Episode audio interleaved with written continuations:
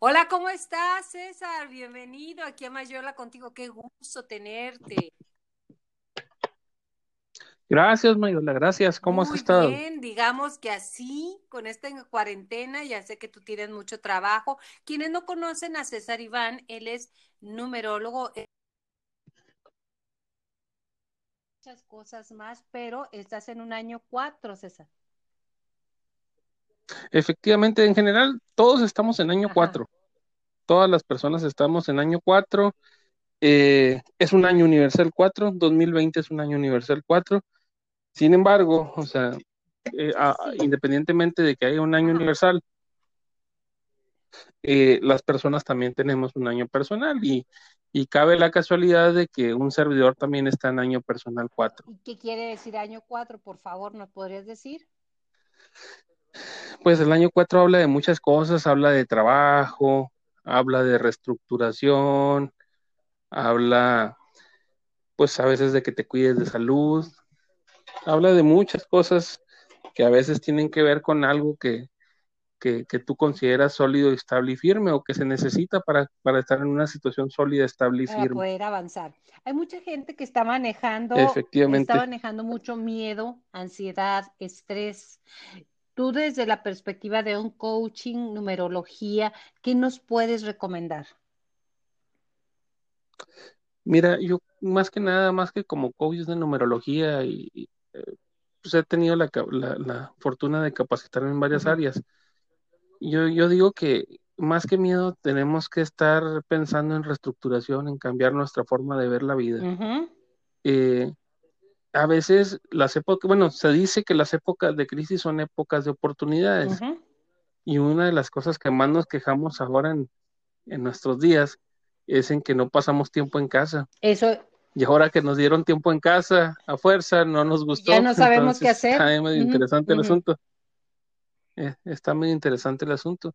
Yo creo que no es para, para alarmarse, o sea, sí es para tener las debidas precauciones, para tener cuidado, para cambiar las formas en las que hacemos las cosas, para ver la manera de, de buscar oportunidades nuevas que nos permitan ser más, más humanos, que nos permitan no estar tan, tan anclados en, en ese modo tan acelerado de vida que llevamos a diario De hacer, tener y retener, nos, ¿no?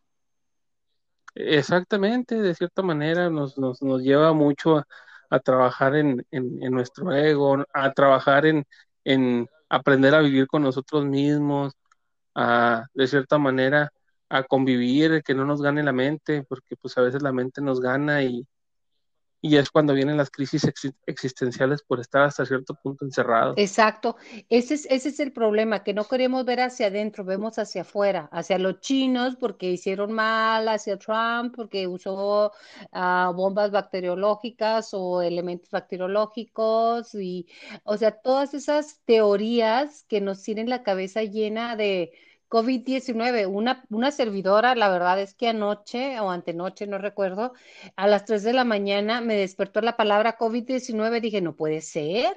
O sea, no puede ser. Estamos saturados de información, saturados de miedo, saturados de qué. ¿Cómo limpiar la mente, César? ¿Cómo limpiar la mente? Bueno, pues la pregunta es cómo, cómo empezamos o cómo se nos empezó a contaminar. De ahí viene la raíz empezarte a hacer preguntas, bueno, ¿por qué me siento así? ¿Qué es lo que me hace que me sienta así? ¿En realidad debo sentirme así?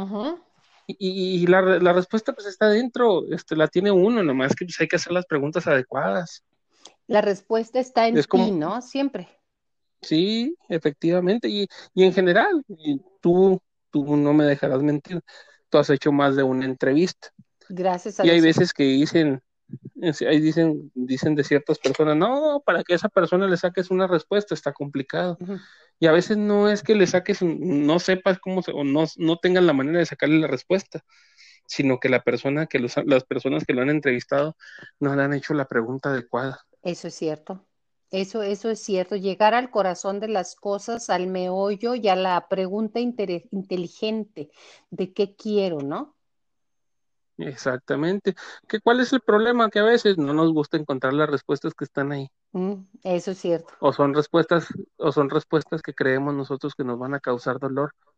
A lo mejor sí, una, una pequeña laceración nos van a causar, causar por ahí, pero nos van a dar libertad. Siempre algo que nos está infectando nos está ayudando. Sí, sí, pues definitivamente lo que sucede es cuando alguien, digámoslo desde el punto de vista eh, biológico, te enfermas, te enfermas de algo, te enfermas de una gripa, te enfermas de alguna situación, de, algún tipo de enfermedad.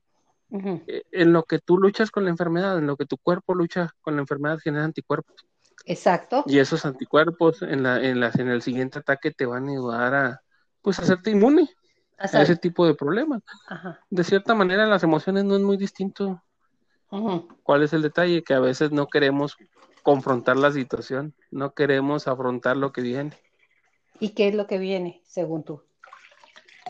Pues, mira, como te lo dije hace rato, una de las cosas que más se nos busca es, confrontarnos con nosotros mismos. Al confrontarte contigo mismo, empiezas a ver ciertas debilidades o ciertas flaquezas que tienes, pero también empiezas a ver muchas habilidades y muchas fortalezas. Y yo creo que la gente se escuda o a veces la gente nos escudamos en que no queremos ver esas flaquezas que tenemos, que no queremos ver eso que nos duele. Yo creo que muchas veces no están, tan, no están tanto en las debilidades o en las flaquezas o en las cosas que nos duelen, sino en las fortalezas que no queremos ver. Porque una fortaleza, cuando se hace manifiesta, cuando una habilidad se hace manifiesta, nos genera una responsabilidad que a veces no queremos conllevar. Ese es el problema. No queremos llevar, y en este tiempo vamos a Río Revuelto, ganancia de pescadores. Es reencontrarnos y reinventarnos, ¿no? Definitivamente, imagínate que el día de mañana, no sé, pues haya eh, alguna persona que en esta, que en esta soledad, que en este aislamiento empiece a desarrollar ideas de avanzada, de ideas de, de desarrollo tecnológico, ideas de sanación, de, no sé, tantas cosas que puede haber, ¿verdad? En la parte emocional, en la parte psicológica. De cierta manera, desarrollar algo nuevo a veces es, una cierta responsabilidad, es una responsabilidad muy grande, porque te vuelves en el pionero, te vuelves en el número uno, te vuelves en la persona que tiene que, que dictar hacia dónde van los demás, y a veces la mayor parte de las personas no quieren llevar esa responsabilidad. No, no, no, no, no, no. No, no. O no, queremos llevar esa responsabilidad, porque pues, a todos nos pasa. Exacto. Somos tan iguales y a la vez tan diferentes. Esa es la, situación que, esto nos lleva. Somos iguales, todos manejamos miedo, todos queremos que todo se solucione afuera, no adentro. Ese creo yo que es, es, una de las grandes lecciones que pudiera traernos esta experiencia que estamos todos en la misma aula viviendo la misma lección. Sí, e, e, efectivamente. Mira, por ejemplo, ahora en estos tiempos, eh, en mi caso muy particular, eh, nosotros manejamos un, negocio de un giro relacionado con, se puede decir que con la construcción, por el tipo de servicio que hacemos. Sin embargo, la necesidad, pues, de seguir generando algún tipo de, de, de, pues, de ingreso para poder mantener la plantilla laboral que, tenemos. No, exactamente, nos ha obligado a reinventarnos y ofrecer otros servicios que originalmente no hacíamos. Y eso nos ha ayudado pues a abrir el panorama en un mercado que no, que no habíamos visto anteriormente. Y eso te lo estoy hablando desde el punto de vista empresarial. Pero de igual manera, en la, parte emocional, en la parte espiritual, te hace reencontrarte con, con esa creencia que tú tenías, con eso, con eso que tú habías dejado hacia un lado. Sí, te ayuda, te ayuda a darte cuenta que hay unas personas en tu casa que se llaman familia. Exacto. Y que la dabas por Que ahí están. Y que ya dijiste, no, pues, ¿qué va a pasar? Mi hijo ahí está, mi, mi esposa, mis hijas, etc, etc, etc. Pero luego te estás dando cuenta que a veces nos nos metemos tanto en el día a día, en el qué hacer, en el que ocuparme, en el qué estar haciendo, que, a veces tu propia familia se convierte en un perfecto desconocido para ti.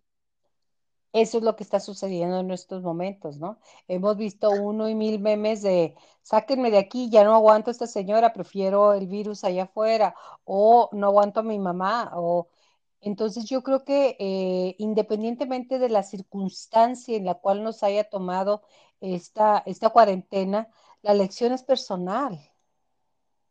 Sí, porque a lo mejor es es reconocer esos perfectos desconocidos en los que nos transformamos de repente. así es, así es, de repente no sé, o sea, se va tanto tu día a día que si te pones a hacer cuentas de las 24 horas que tiene el día, 8 horas estás en tu casa durmiendo y ponle que tres o cuatro más, entre comillas, conviviendo con tu familia, o porque unos, unos de tus hijos están escuchando música, otros están jugando, tu esposa eh, sale a la tienda. Entonces, al final de cuentas, si hacemos un resumen realmente real del día, ¿verdad? O sea, hacemos un, un- un verdadero resumen del día, te das cuenta que a veces no, no convives ni una hora con tu familia Pero ni una hora, no porque aparte el teléfono, ese gran aliado para trabajar también es un gran, este, esclavizador. Sí, y es un esclavizador porque nosotros permitimos que así sea. Claro, claro, claro, claro. Eso sería yo, yo, poner límites, sí, definitivamente, y hay una cosa, mira, hay, hay muchos maestros que hablan acerca del aquí y el ahora, y yo estoy de acuerdo en eso.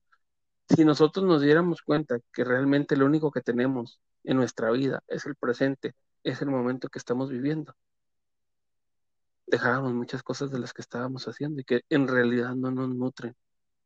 ¿no? No, no, si, no, no. si, si entendiéramos que tenemos que vivir aquí en, la- en el aquí y en el ahora. Yo te soy honesto, cuando llego a la casa y cuando estoy conviviendo realmente con mi familia, yo dejo el teléfono a un lado, lo- lo- a veces lo apago, lo pongo en silencio, etc. Si me hacen llamadas, las regreso más tarde, pero procuro estar el tiempo que estoy con mi familia, así sea una hora, que sea una Ujú, hora de calidad, que sea una hora donde estoy presente, donde estoy ajá, acabas de nombrar algo que me llama mucho la atención, el aquí y el ahora. Ahorita está sufriendo mucha gente porque después de esto, que primeramente eh, salgamos con bien como país, como ciudad, como mundo, eh, ¿qué va a pasar? La recesión. Y ahí está otro gran miedo que nos están metiendo. Mi negocio no está dando, tengo que, si vendo equipo deportivo, no hay eventos, si, si tengo construcción, se supone que no hay, o sea, tantas cosas, pero desde, desde ese momento estás pensando en lo que no quieres, cómo enfocarte en lo que sí quieres. Pues a hacer una pregunta muy sencilla. ¿Tú quieres a tu familia? Oh, claro que sí, Enfócate en ella, exacto. voltea a verlas. Mira, aquí y ahora, en este momento.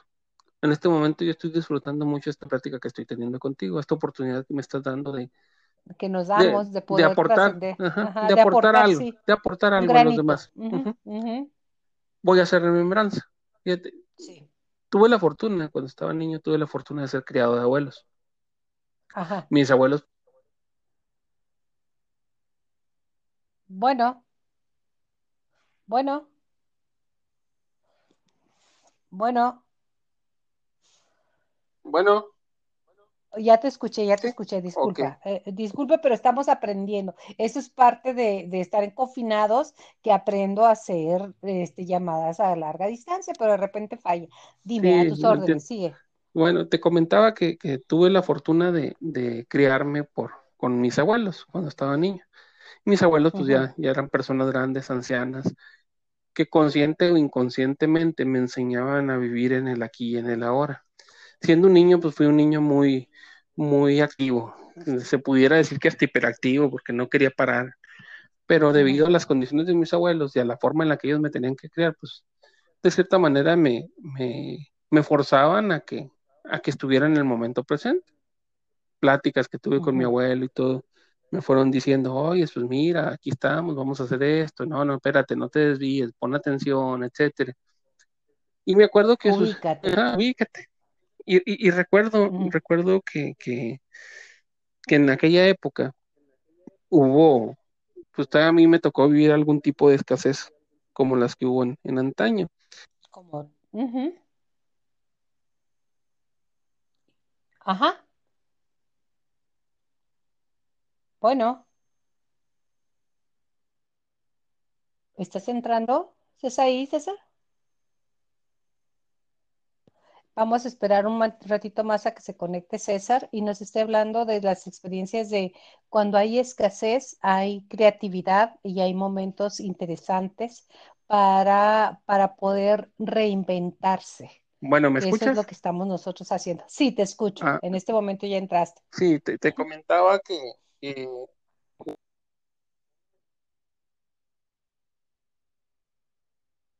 ¿sí me escuchas?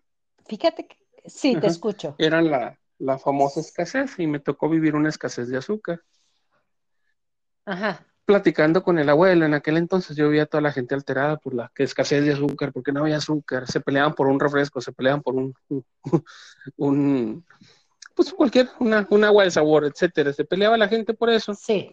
Y yo veía a mi abuelo muy tranquilo, calmado, pasivo, Y- decía, "¿Por- ¿tú no estás preocupado? No, hijo, va a pasar, esto va a ujú, pasar, hijo. No es la primera vez que, que sucede. Y ya me empezaba a platicar el abuelo que, en- que en antaño no, no solo escaseaban el azúcar, escaseaban los granos, escaseaban muchas cosas, y que la gente batallaba. Y que al final de cuentas empezaba a platicar el abuelo que ahí salía el ingenio del ser humano para buscar resolver cosas. Y es cuando nacen las grandes ideas. Exactamente, exactamente. Ahora pues, ya el azúcar no es un problema, ahora ya el azúcar la vemos como un enemigo, siendo que no es un enemigo. ¿Qué sucede a veces? Que la empleamos mal. Y por eso no, ¿Cómo puede ser eso? no, no, no-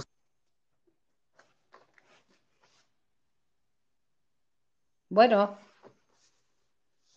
te escucho. Estaba preguntándole que cómo puede ser que el azúcar eh, la utilicemos mal, que no es un enemigo, que realmente el azúcar es parte de la vida de todo mundo y es tan valiosa como cualquier otro nutriente de los que necesitamos, pero nos han hecho ver como enemigos. sí, efectivamente. ¿Ese es ahí? Sí, aquí estoy, Ajá. efectivamente, nos, Ah, nos han hecho ver como un enemigo, ¿por qué?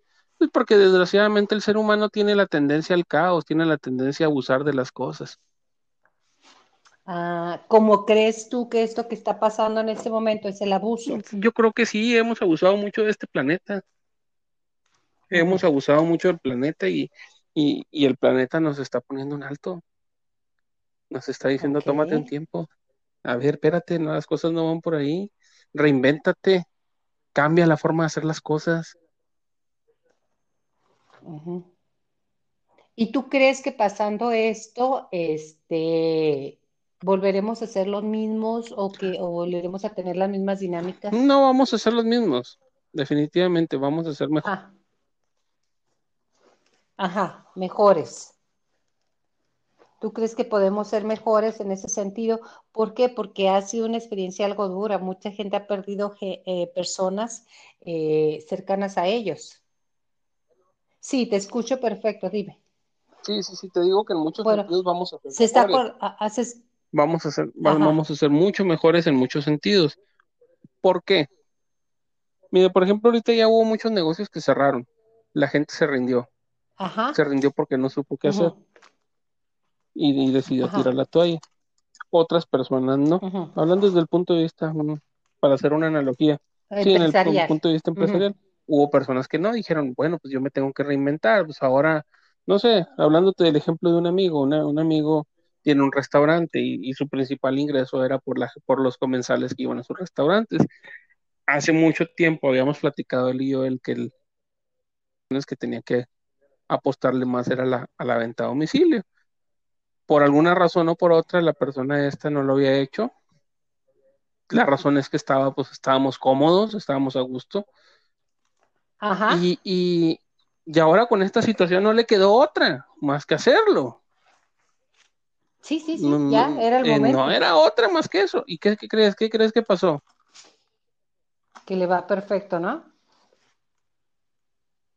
Bueno, sí, mire, estamos teniendo problema un poco con la conexión, yo creo que con el internet, eh, obviamente todos estamos conectados, pero eh, en un momento más está aquí César con nosotros y nos está comentando el ejemplo de su amigo que tuvo que diversificar, ¿verdad, César? Bueno, bueno, ok, que tuvo que diversificar como tú y yo tenemos que diversificar en nuestras vidas y hacer cambios, cambios que a lo mejor no nos van a gustar mucho, pero que nos van a dar muy buen resultado. Sí, ¿Estás ahí, sí, César? aquí estoy. Te escucho, Ajá, ok. te escucho, te Sí, es escucho. que estamos yo teniendo problemas con el internet. Yo estoy aquí enseguida del módem para no tener problemas, pero bueno, es que también la banda ancha pues está estrecha con tanta gente. ¿verdad? Sí. te escucho de repente, va y viene, César. Bueno. Ok, mire, normalmente eh, en estos tiempos son tiempos de reinventarte, tiempos de cambiar, y si usted requiere una asesoría personalizada de, de coaching y de saber qué hacer con tu vida y cómo encauzarla, César está a la orden, ¿verdad, César? Está la orden, eh, no nos está, nos está escuchando ahorita, pero nosotros a él no lo estamos escuchando. Así que yo creo que en este momento vamos a tratar de comunicarnos con César mientras yo le digo a usted, pida ayuda cuando la necesite. Exactamente, hay personas como César que le dan al, al mundo parte de su vida. Gracias, hasta la próxima.